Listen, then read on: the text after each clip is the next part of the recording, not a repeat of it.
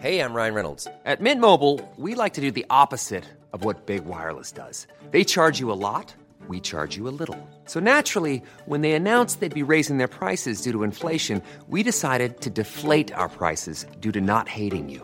That's right. We're cutting the price of Mint Unlimited from $30 a month to just $15 a month. Give it a try at mintmobile.com slash switch. $45 upfront for three months plus taxes and fees. Promo rate for new customers for limited time. Unlimited more than 40 gigabytes per month. Slows. Full terms at mintmobile.com. Des coups dans les murs, des objets qui se déplacent tout seuls, des blessures spontanées ou encore des jets de pierre venus nulle part. Oui, on parle de fantômes, et plus précisément de poltergeist. Allez, c'est parti pour un peu de culture. Le terme poltergeist est dérivé de deux mots allemands. Le premier, poltern, signifie en gros faire du bruit. Le second, geist, signifie esprit. Donc poltergeist signifie littéralement esprit qui fait du bruit.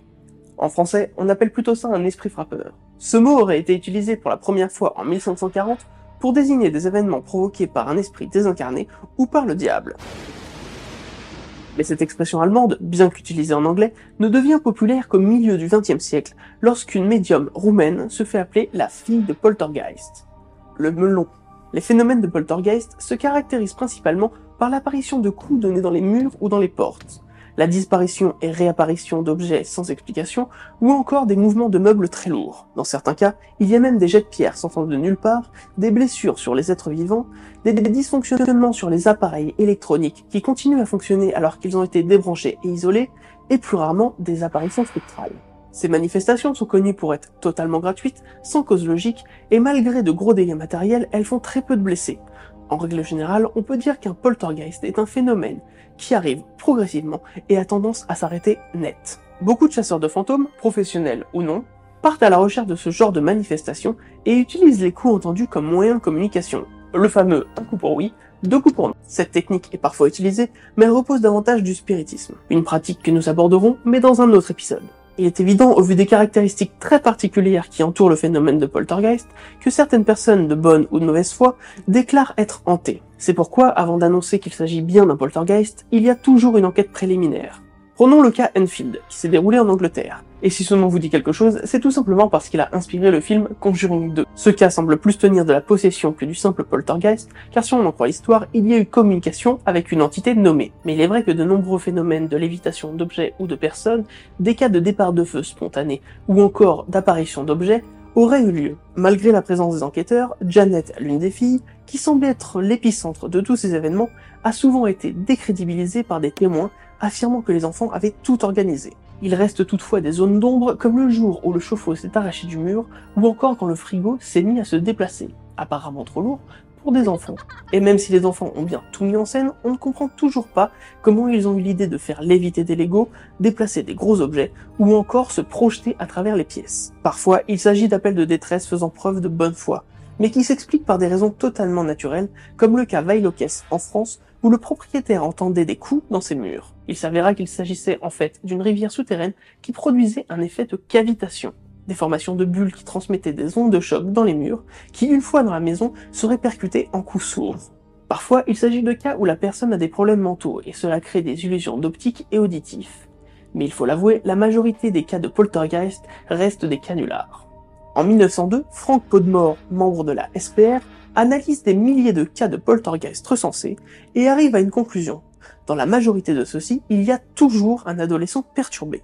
Pour lui, ces personnes sont directement et volontairement responsables des phénomènes dans le but de s'amuser, d'attirer l'attention ou tout simplement de faire peur à leur famille. Les phénomènes prenant de l'ampleur, cela pourrait amener jusqu'à des hallucinations collectives. Il a appelé sa théorie la théorie de la vilaine petite fille. Oui mesdames, c'est encore pour vous. Malgré ce nom parfaitement sexiste, Podmore précise qu'il ne s'agit pas forcément d'une femme ou d'un adolescent, mais bien d'une personne seule, susceptible d'entraîner des complices dans son action. Mais dans cet amas de canulars, il reste tout de même quelques cas inexpliqués, comme celui de maître Sigmund Adam en Allemagne. Novembre 1967. Dans le cabinet du respectable maître Sigmund Adam, des anomalies électriques ainsi que des déplacements d'objets et de meubles sont observés.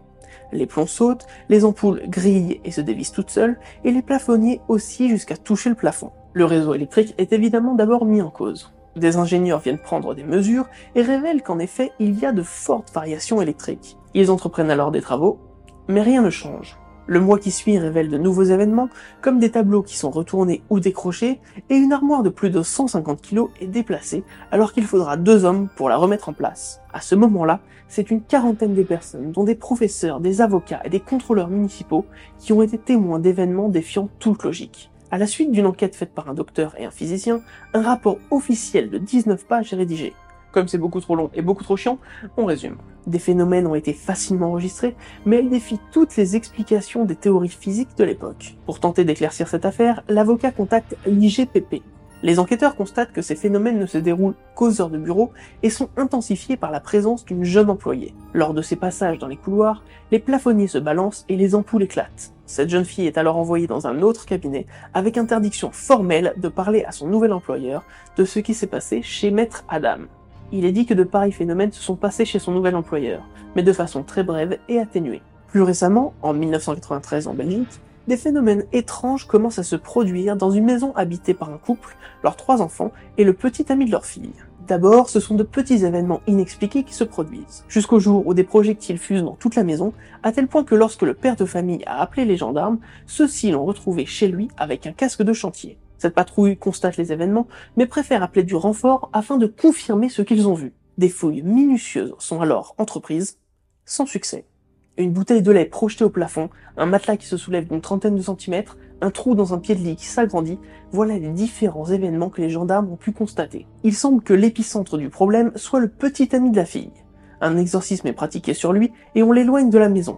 Aussitôt, les phénomènes s'arrêtent. Longtemps mis sous silence, cette affaire a fait l'objet de multiples recherches. En 2015, le CERPI publie ses conclusions sur des faits inexpliqués qui se sont produits pendant au moins deux nuits. Le phénomène de poltergeist peut s'expliquer de différentes façons en fonction des croyances. Une première hypothèse, religieuse, tend à lier le poltergeist au diable, à des démons ou à des actes de sorcellerie ne pouvant être stoppés que par l'exorcisme. Seconde hypothèse, pour le spiritisme, il s'agirait plutôt de phénomènes liés à un esprit qui utilise l'énergie vitale d'un médium afin d'amplifier son pouvoir. Troisième hypothèse, celle des parapsychologues, qui nous explique que les phénomènes de poltergeist sont liés à un pouvoir de télékinésie inconscient.